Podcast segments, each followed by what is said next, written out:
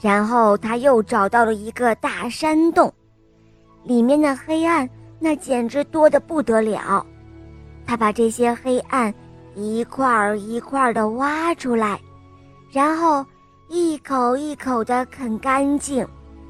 但是他还是觉得好饿好饿，于是呢，他又把森林里还能够找到的所有的黑暗吃的一点儿也不剩。他又将火山坑底下的黑暗全部吞下肚。虽然怪兽变得越来越大，越来越大了，可是他还是觉得好饿，好饿。这时候，他以为他已经把世界上所有的黑暗都吃光了。然后，他看到夜晚来了，唉，真是没法说。他又一口气将夜晚的黑暗全部都吞掉，他一股脑的把月亮周围的黑暗也吃光了，让月亮不再闪闪发光。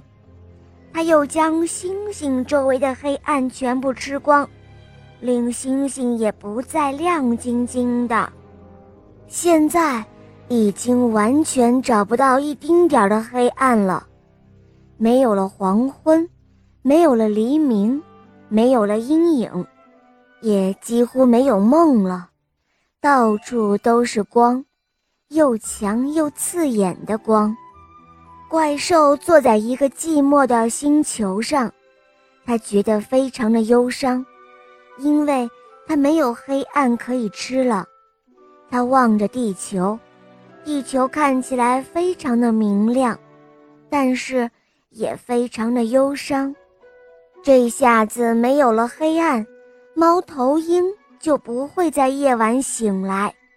它们睡得好久，又睡得好沉，睡到不停地从树上摔下来。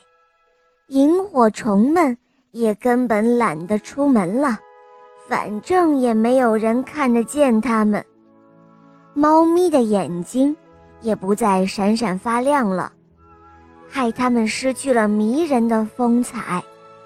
刺猬因为亮的刺眼看不清东西，总是撞到一起。